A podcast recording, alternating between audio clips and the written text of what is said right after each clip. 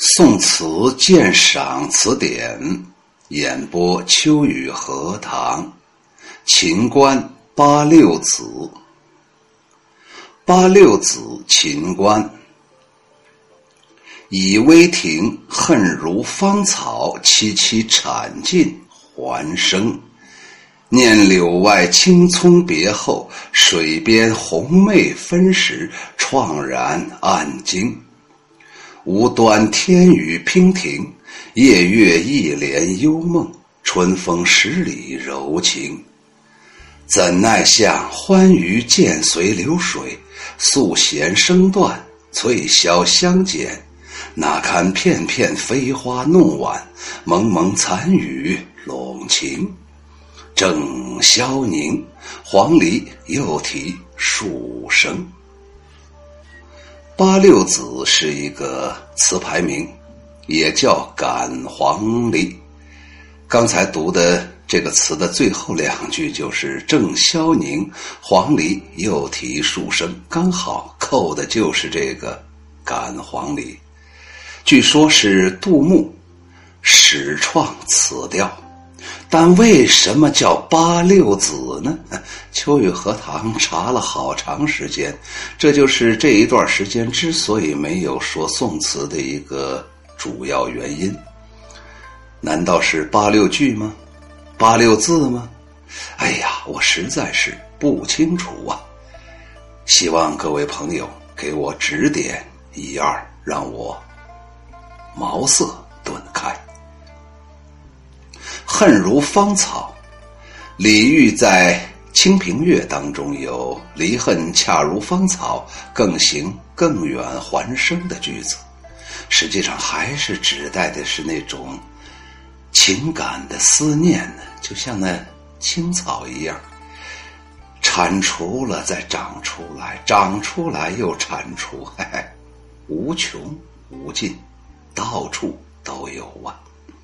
铲通的就是铲除的铲，青葱指的是毛色青白相间的马，媚媚红啊，就是红袖，指的是女子，在这里专指情人。娉婷指的是美貌，在这里指的是美人。春风这一句就是杜母杜牧啊赠别诗当中的“春风十里扬州路，卷上珠帘总不如”。怎奈相就是怎奈如何，它是宋朝时候的一种方言。相这个字啊，就是鱼尾的助词啊，实际上就是怎奈，它非得加个怎奈相。萧凝指的是销魂凝恨，黄鹂就是黄莺。我独自靠在危亭子上。这个危亭子上，不是危险的亭子，是高亭子上。危楼高百尺，手可摘星辰，不敢高声语，恐惊天上人的那个危楼。我独自靠在危亭上，那怨情就像春草，刚刚被清理，不知不觉又已经长出来了。一想到在柳树外骑马分别的场景，一想到水边与那位红袖佳人分别的情形，我就伤感不已。佳人呐，上天为什么要赐你如此的美丽呢？让我深深的投入，无力自拔。当年在夜月里，我们共同醉入一帘幽梦，温柔的春风吹拂着你我，真是无可奈何。往日的欢乐，都伴随着流水远去。绿纱巾上的香味儿就淡淡的飘散了，再也听不到你那悦耳的琴声。如今已到了暮春时节，片片残红在夜色中飞扬，点点细雨下着下着，它咋就又晴了呢？雾气一片迷迷蒙蒙，我的愁思正浓，忽然又传来了黄鹂的啼叫声，一声又一声。这首词是一首怀人之作，就是想念某一个人，在这里特指的是一个女人。写于元丰三年，也就是公元一零八零年。这时候秦观刚好三十二岁，他还没有登得进士第，更未能谋得那一官半职。在这种处境之下，回想起以往与家人欢愉的美好时光，展望着今后的路程，使他不能不感怀身世而有所感慨。这首词表达了作者与他曾经爱恋的一位歌女之间的离别相思之情。全词由情切入，突兀而起，其间绘景叙事，或回溯别前之欢，或追忆离后之苦，或感叹现实之悲，委婉曲折，道尽心中的一个恨字。首先，秦观词最大的特色是专主情志。抒情性原本就是词长于诗的特点，就是抒情啊，本身就是词的拿手好戏嘛，比诗写起来更容易呀。秦观则将词的这一特长加以光大，在这首词当中体现的十分明显。词的上片临亭远眺，回忆与家人分手，以情直入，直接就进入抒情了。点出了词眼在于一个“恨”字，这个“恨”呢，不是我们今天的“我恨你，你恨我”，这里面是一种惆怅、愁苦、烦闷、伤感、痛苦，各种各样的感觉，反正就是两个字：不爽。以芳草隐喻离恨，又是眼前的景物。回忆到了那柳外水边分手之时，词人以怆然暗惊抒发感受，落到了现实无限的凄楚；而词的下片则设情境写恨，用怎奈哪堪黄鹂又啼数声等等。词句进一步把与家人分手之后的离愁别绪与仕途不顺、有才得不到施展的身世之恨融于一处，并使之具体化、形象化，达到融情于景、情景交融的境界。其次，这首词的意境蕴藉含蓄，情致悠长，耐人寻味。秦观善于通过凄迷朦胧的意境来传达自己的伤感、迷惘的意绪。在这首词当中，上片以凄凄惨尽还生的芳草写离恨，使人就感到词人的离别之恨，就像那原野上的春草，春风吹而又生，生生不灭。下一片创设了三个情境具体来表现这一点。夜月一帘幽梦，春风十里柔情的欢愉都随流水而去，素弦声断，翠箫相减，词人对好景不长、离别在即的无奈就溢于言表。此其一，其二就是离别的时候情景的渲染，片片飞花弄晚，蒙蒙残雨笼情，词人以凄迷之景来喻那种怅惘伤感之情。意蕴十分丰富，是极妙的景语。其三就是结尾两句，以景结情，急转直下，声情并茂。萧宁之时，黄鹂又啼数声，一个“又”字，既与起笔的“倚微亭恨如芳草，萋萋惨尽还生”是遥相呼应，又再次突出了前面所叙述的两种情境，意蕴。镜中，蕴意言外。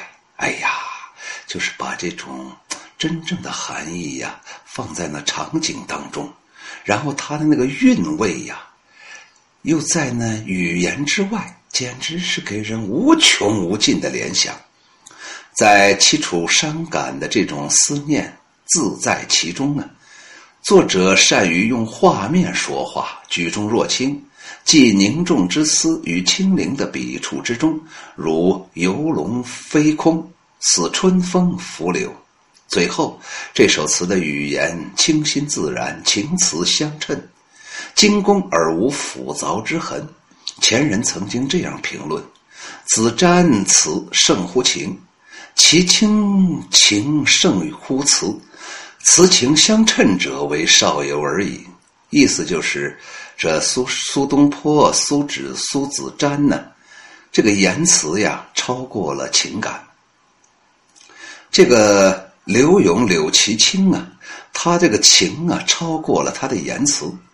真正做做到这个词情相称的啊，那只有秦观、秦少游吧。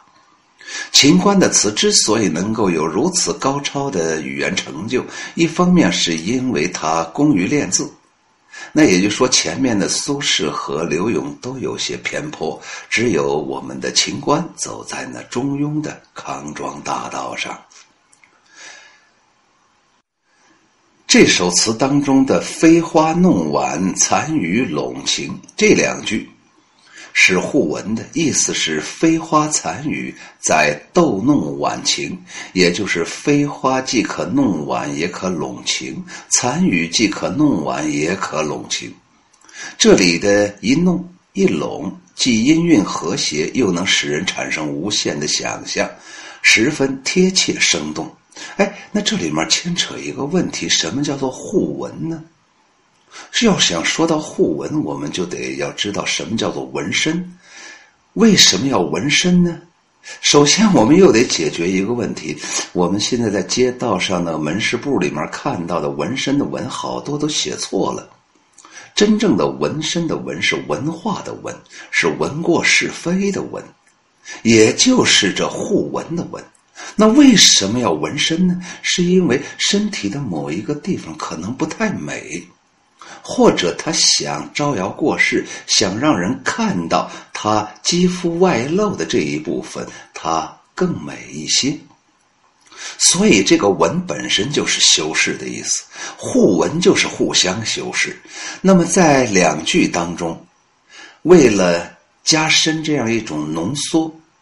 加深这样一种意蕴，所以它就形成了互文，所以就变成了飞花，既可弄晚，也可拢晴；残雨既可弄晚，也可拢晴。就像《琵琶行》当中所说的：“主人下马客在船，举酒欲饮无管弦。”只不过它这里面的互文是在一句当中两者互文。主人下马客在船，指的是主人和客人都下马，主人和客人都上船。还有秦时明月汉时关，实际上就指的是秦时汉时的明月，秦时汉时的关爱呀。他他就是为了拉空那个时间和空间，给人一种悠远的感觉罢了啊。所以这个互文呢，它就是为了增加这同样是一句或者两句话，但是重叠的那样一种意蕴罢了。另一方面，由于秦观常于化用古人的诗句入词，使之为己所用，被自己所用了。更加富于表现力，达到了青出于蓝而胜于蓝的效果。我借用你，但是我比你写的还好啊，因为我调整了一些其他的次序，或者加入了其他的一些含义呀。以微亭这三句，周记称之为神来之笔，实则是从李后主《清平乐》的“离恨恰如春草，更行更远还生”。脱胎而来，夜月一帘幽梦，春风十里柔情，也是从杜牧的《春风十里扬州路，卷上珠帘总不如》而来。洪迈呀，在《容斋随笔》当中认为，词的结尾两句是模仿杜牧的同一个词牌的结尾，叫做“正销魂，梧桐又有一翠阴”。不论模仿是否属实，秦观的这两句的妙处远远的胜过杜牧。杜牧的那一句却是不争的事实，可见秦观继承前人的语言是具有创造性的，唯有创造方能显示它的生命力。下来，秋雨荷塘再啰嗦两句，第一句就是八六子这个词牌，拜托各位朋友赶紧告诉我。我找了好长时间找不到，秋雨荷塘才疏学浅，没办法，大家见笑了。第二个，秦观绝对是画家，只不过他没有拿出画笔。如果他拿出画笔，我估计他也画不出来。他是通过文字的形式给我们展现了非常优美的画面。第二个，秦观肯定是多愁善感的一个，哎，非常非常有情趣的这么一个男人。男人呢，一定要有情趣呀。最害怕男人呢，两个手放到肚脐眼上，在那儿照相。装的好像很成熟、很沉稳，实际上行尸走肉一个。第三个就是，哎呀，这个人物和动物完全不同。你发现没发现，动物啊，大多的动物啊都是雄性漂亮，雌性好像显得稍微有点灰暗了。可是人类呀，却和动物在这方完全不一样。女人很漂亮。这好像就形成了人和动物之间、禽兽之间形成了这样一种匀称、这样一种平衡吧。然后啊，我就想啊，整个这个场景，你现在想想他那个样子：以微庭恨如芳草萋萋乎产尽还生。秦观呢，站到那高高的楼台之上，放眼望去，嗨，多么不幸，又是一个。美好的春天，难道只有女子思春，男子就不思春吗？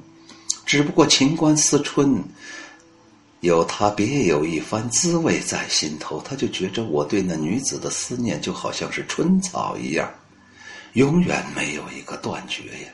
这里面不禁为秦观拍手叫好，为他点一万个赞。这样的男人真是让人羡慕啊。我们经常说春草思思乡思念的时候，往往都是以女人为主人公的，所以要为秦观点赞。念柳外青葱别后，水边红梅分时，怆然暗惊。哎呀，我秦观当时多潇洒呀！骑着青葱宝马，然后在河边和那美丽的女子分手，大家都黯然伤怀呀。天无端天雨娉婷，夜月一帘幽梦，春风十里柔情。那女子呀，真是漂亮，好看，有香味儿，身材也美。哎呀，你还记得那夜月的一帘幽梦吗？这简直就是春梦，估计可能也是一个春天。所以此时此刻，秦观站在亭台楼阁之上，又望一个。不一样的春天，他是在同样的季节来追思同样的一个回忆呀。怎奈向欢娱渐随流水，素弦声断，翠箫相减。唉，没办法呀。我们之间的情感，我对你的思念，就像这滔滔的江水，一去不复返了。通过素弦声断，可以看出这女子那种素雅之美、单纯之美，对秦观的忠心耿耿、一厢情愿，而且，而且还非常有才艺呀。哪堪片片飞花弄晚，蒙蒙残雨笼情，可惜呀，场景跟我不配合呀，让我看不到你美丽的。容颜呢？八六子秦观，以微亭恨如芳草，萋萋产尽还生。念柳外青葱别后，水边红梅分时，怆然暗惊。无端天雨娉婷，夜月一帘幽梦，春风十里柔情。怎奈向欢娱渐随流水，素弦声断。翠箫相减，那堪片片飞花弄晚，蒙蒙残雨笼晴。正萧凝，黄鹂又啼蜀声。